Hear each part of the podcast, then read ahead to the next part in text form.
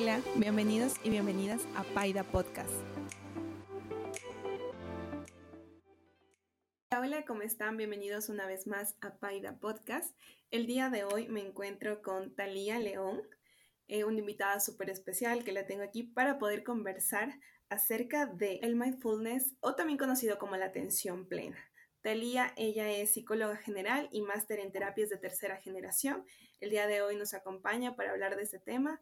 Ella sabe un poco más de esta nueva técnica que hoy en día la estamos hablando mucho. Un gusto tenerte, Talía. Muchas gracias por estar aquí.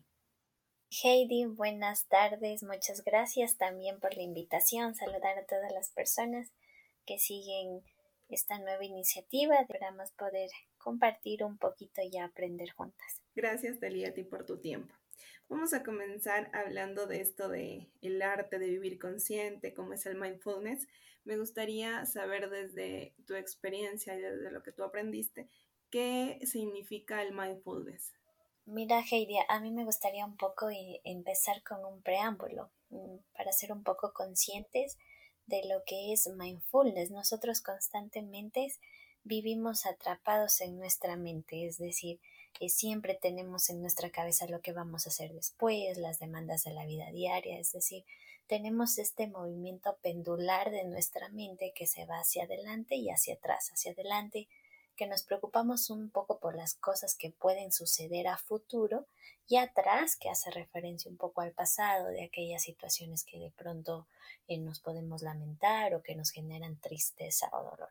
Entonces tenemos esta perspectiva un poco dualista de nuestra mente que lo que hace es mm, de cierta manera vivir en piloto automático y no ser conscientes de nuestro momento presente, del aquí y el ahora. Entonces es precisamente eso a lo que hace referencia mindfulness, vivir con atención plena en el aquí y en el ahora, en tu momento presente, de tal manera de que ese piloto automático que muchas veces eh, las cosas de la vida diaria las hacemos de forma inconsciente, nosotros entrenemos nuestra mente y vivamos eh, de forma voluntaria con atención plena. Eso es lo que hace eh, de forma muy, muy breve el, mindfulness, ¿no? Entonces a mí sí me gustaría un poco aclarar, Heidi, que, bueno, el mindfulness muchas de las veces lo asociamos con la meditación y creemos que mindfulness es meditación. Sin embargo, pienso que es oportuno indicar que, bueno, la meditación es una herramienta más del mindfulness, ¿sí? Pero no es lo que engloba en su totalidad. Es una práctica que te permite un poco autoconocerte, te permite ser consciente, de no perderte de las cosas del momento presente ¿sí? No está ligado de pronto a una creencia mística, porque a veces escuchamos esto y de pronto pensamos que está ligado a una religión o algo por el estilo. Si bien es cierto, tiene sus orígenes desde la parte eh, del, del budismo, pero no significa que está ligada a una religión como tal. Sí, es una herramienta que nos permite experimentar nuestras sensaciones, nuestras emociones, nuestros pensamientos sin evadirlos, sino siendo conscientes, aceptándolos y experimentarlos y verlos tal como suceden en nuestro contexto real. Hablando de lo que tú nos mencionas, entonces esta eh, práctica la podemos realizar todas las personas, para quién está dirigido, hay muchas personas que sí es verdad, como tú dices, lo relacionamos con la meditación y tal vez a muchas personas no les va muy bien esta, esta técnica, entonces no les funciona a ellos. Eh, ¿Para quién está dirigido o lo podemos practicar todos?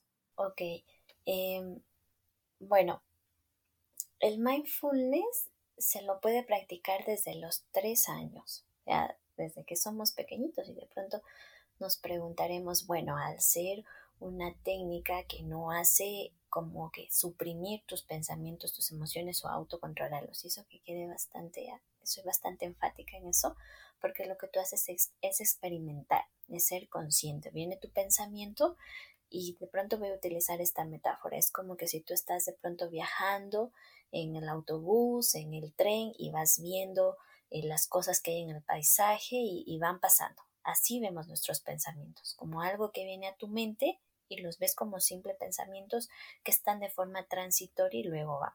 Igual las emociones eh, las experimentamos de esa misma manera en mindfulness y tratamos de verlas así, de identificarlas, de ponerles un nombre, de aceptarlas, de no juzgarlas y permitirte vivir esa emoción. ¿Sí? Y luego nuevamente tratar de reconectar con tu momento presente. Entonces, si bien esta práctica la podemos hacer desde edades muy tempranas, como los tres años, pues también se prolonga en otros grupos etarios, adultos, adultos mayores. Depende mucho de la población los ejercicios que nosotros utilicemos. Por ejemplo, un niño de tres años, ¿cómo le hacemos que él sea consciente de su presente, del aquí y el ahora? ¿No? Posiblemente nos podemos preguntar. Hay diversas técnicas, diversos ejercicios, eh, como el hecho de la respiración consciente mediante el juego, una forma lúdica, un poco de que sean conscientes de sus sensaciones corporales a través de miradas, bueno, a, través de sonidos, mediante la música, todo eso hace que el niño vaya conectándose con su presente y claro, con un lenguaje acorde a su edad, sencillo, también irle introduciendo al mindfulness. Luego en personas eh, adultos mayores y adultos, ¿sí? En una adultez temprana y media, pues también existen ejercicios para cada mm, tipo de grupos, ¿sí? Entonces podemos diferenciar en estos grupos un mindfulness formal en donde existe un, tipo de meditación un poco guiada por otra persona o el mindfulness informal y esto es bastante interesante y algo que, se practica mucho y del que se habla mucho porque funciona, ¿no? Es el mindfulness informal del que te comentaba Heidi, que es justamente eh, el hecho de comer conscientemente, de tomar una ducha de forma consciente, son los primeros pasos para irte introduciendo en el mindfulness. Entonces, estas dos prácticas van muy bien en adultos a, a temprana, a mediana edad o adultos mayores. Inclusive en personas con patologías como el Alzheimer también se ha visto la utilidad de este mindfulness. Ya depende mucho de las estrategias que vayamos utilizando y de los ejercicios, de lo que te comentaba un poco Heidi. Bueno, y de pronto nos preguntaremos cómo es esto de, de comer conscientemente, de caminar conscientemente, de tomar una ducha conscientemente. Lo que decía en un inicio, la mayoría de nuestras acciones las hacemos en piloto automático y no sé si es que de pronto a ti te ha pasado, eh, Heidi, vamos a la ducha y no es que somos conscientes, bueno, tomo el jabón, voy a sentir la textura, eh, de pronto el aroma, si no cogemos y rapidito nos bañamos porque de pronto estamos apurados, las demandas de la vida diaria y no somos conscientes. Entonces, esa es una práctica informal de mindfulness que se va entrenando, que coloques tu mente eh, un poco tranquila, que seas consciente de los movimientos que haces en tu cuerpo, si va de arriba hacia abajo, sentir la textura de pronto del jabón, el aroma, la espuma, y la temperatura del agua, cuán rápido cae en tu cuerpo, cuán no. Entonces cada detalle lo vas siendo consciente de forma voluntaria. Entonces elimina ese piloto automático que a veces tenemos en la vida diaria y que nos pasa muy frecuente.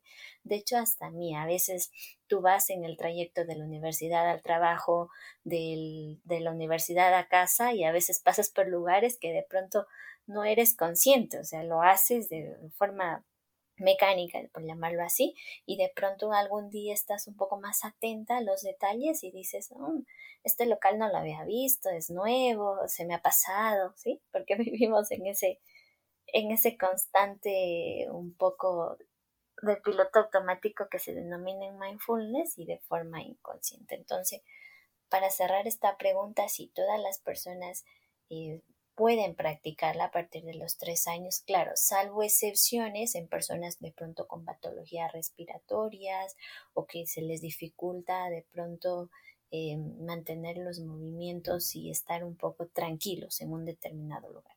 Para ellos, pues, bueno, se dificulta un poco esta práctica. Ok, eh, respecto a lo que tú mencionas, con el ejemplo del jabón, de, por ejemplo, de comer conscientemente, estas serían las primeras introducciones que haríamos, por ejemplo, yo, una persona principiante en esto del mindfulness. Eh, ¿Me podrías explicar así como exactamente qué técnicas pequeñas podrían ir haciéndolas para ir avanzando en esta técnica? Ok. Para personas principiantes, mira, te doy un dato curioso. Eh, había leído hace poco de los beneficios del mindfulness y bueno, uno de ellos era que las personas principiantes sin un conocimiento previo de mindfulness que realicen con una frecuencia de cinco veces por semana durante 15 días con una práctica de 20 minutos diario, pues el sistema inmunológico de estas personas incrementa en un 12 y 20%. O sea, tentativamente en números nos, nos parecería muy poco, pero más o menos para ser conscientes, a nadie nos, nos cae mal que de pronto nos suban el salario en un 12% y un 20%. Pues. Más o menos así biológicamente sucede, que nuestro sistema inmunológico incremente en un 12 y 20%, pues es bastante porque posiblemente eh, vamos a poder lidiar contra un resfriado, contra una gripe, si de pronto estamos eh, frente al dolor crónico como algún tipo de, mm, de algún tumor cerebral que nos cause mucho dolor, pues nuestro cuerpo va a responder de mejor manera. Entonces, eso como un dato adicional. Y bueno, las personas que, que, quieren introducirse en esta práctica del mindfulness, lo recomendable es primero que nada que sean tiempos muy cortos porque es normal que cuando estemos en esta práctica del mindfulness tratando de concentrarte en el aquí y el ahora, a tu mente vengan muchos pensamientos. Y de pronto justo en ese momento más de los que normalmente existen. Te acuerdas de que de pronto eh, no has sacado el perro, que, o sea, de cosas hasta tan pequeñas, porque nuestra mente es así. Nuestra mente es difícil de controlar y lo que yo digo, tenemos una mente de mono, es decir, vamos de rama en rama, saltando de pensamiento en pensamiento y muy difícil es quedarnos quietos. Entonces, para iniciar en esta práctica, eh, siempre con periodos cortos de tiempo y siempre un poco introducirnos con la práctica informal, lo que te decía, eh, bañarte de forma consciente, buscar un momento y una hora adecuada, siempre eh, tratar de que sea antes o después de alguna actividad que tú haces frecuentemente. Por ejemplo, tú te cepillas los dientes todos los días y sabes que eh, todos los días haces esa, esa misma actividad. Entonces, después de eso, tú puedes designar un tiempo hacer em, ejercicios de atención plena. Puede ser la ducha, puede ser comer conscientemente o puede ser caminar conscientemente o hacer un body scan, que es como un tipo de escaneo de tu cuerpo, que eres consciente de qué sensaciones estás experimentando en tus ojos, en tu boca, en tus oídos, si sientes dolor, cómo es ese dolor, si de pronto es una emoción, una sensación de frío, calor, bajo de pronto a mis hombros, que siento, em, de pronto a nivel escapular tensión, mm, siento como que estoy estresada y de pronto vas identificando tus pensamientos y dices, mm, pienso que es porque no me fue bien en el examen. Bueno, y tantas cosas que tú vas haciendo por cada parte de tu cuerpo, la cabeza, tronco, extremidades superiores e inferiores. Puede ser esa el body scan o lo que es súper sencillito, lo que se puede empezar.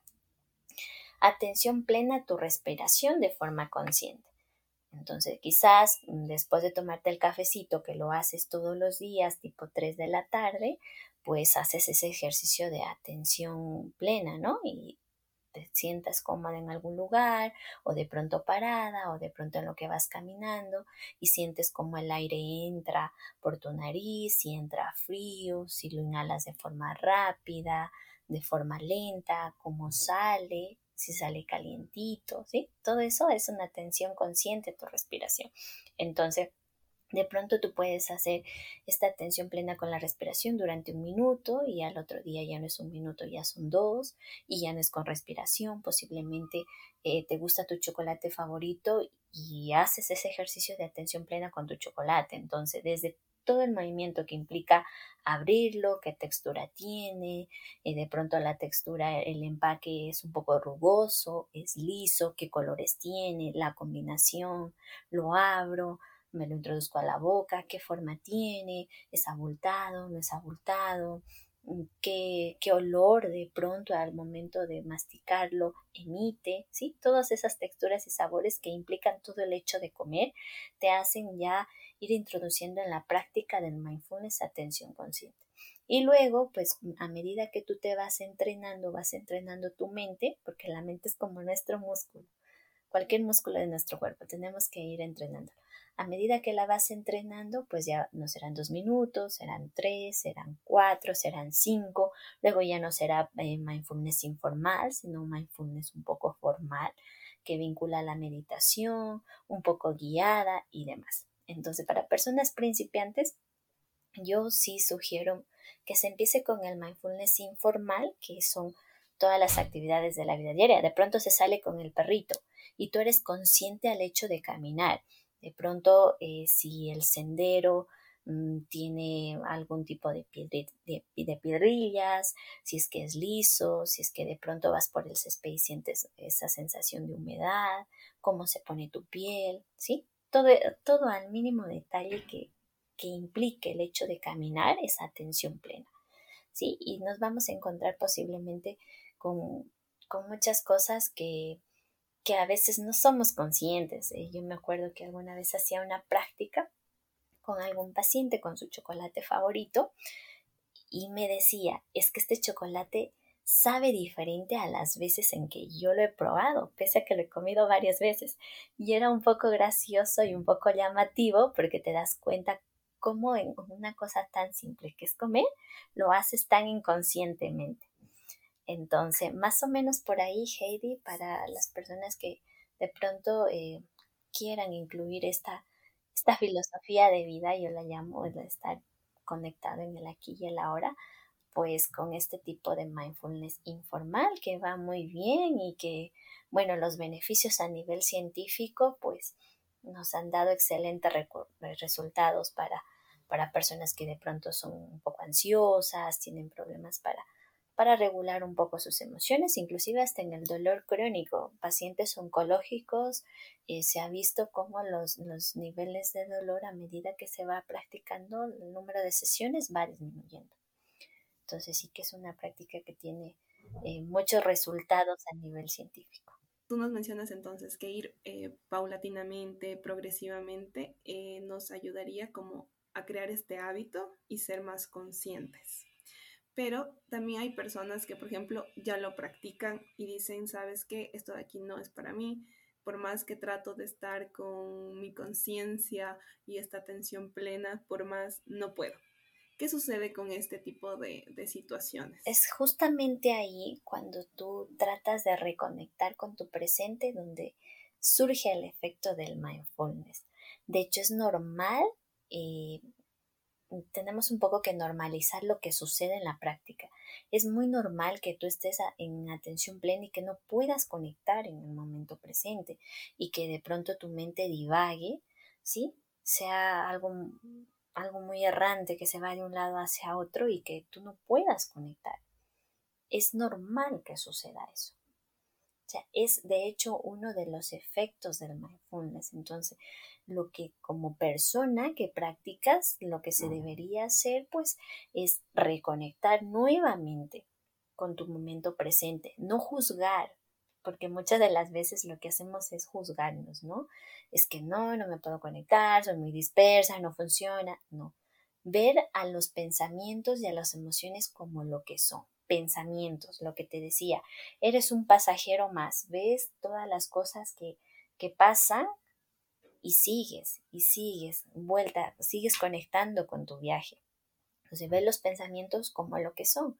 Pensamientos y no es que tratas de eliminarlos o suprimirlos, sino ves como lo que son, simples pensamientos, eh, los experimentas y luego traes tu mente nuevamente al presente. Si vuelve a surgir, de pronto te vuelves ansiosa, experimenta la emoción, no la juzgues, acéptala, experimentala, porque las emociones son necesarias. No podemos reprimirlas o eliminarlas, sino experimentarlas. Entonces, las experimentas, tomas como algo transitorio que va a, a suprimirse o va a cambiar en algún momento y conectas nuevamente con tu momento presente. Y luego es importante ir cambiando, ¿no? Ser consciente de pronto con tu deporte favorito, soy consciente al momento, al momento de, mm, em, de, de, comer, al momento de salir con mi perrito. Lo que de pronto a, las, a los principiantes les cuesta mucho es el mindfulness formal, el hecho que de pronto te toca colocarte en una postura y hacer todo el proceso de meditación, eso sí cuesta mucho. Por eso es que primero nos entrenemos en una práctica informal. Y luego si ya queremos algo más formal, por ejemplo, hay el ejercicio de la vela. Enciendes una vela y ves su textura, cómo eh, la llama sube, baja, qué forma va haciendo, si el viento la, la cambia de movimiento y demás. Eso ya te permite un poco introducirte de poquito a poquito en el mindfulness formal. Entonces dependerá mucho de qué es lo que normalices al momento de la práctica y de los ejercicios que vayas empleando. Porque ser principiante y de pronto de una al mindfulness formal, 20 minutos ahí, pues a nadie le va a gustar y posiblemente no va a volver a querer experimentar esa práctica.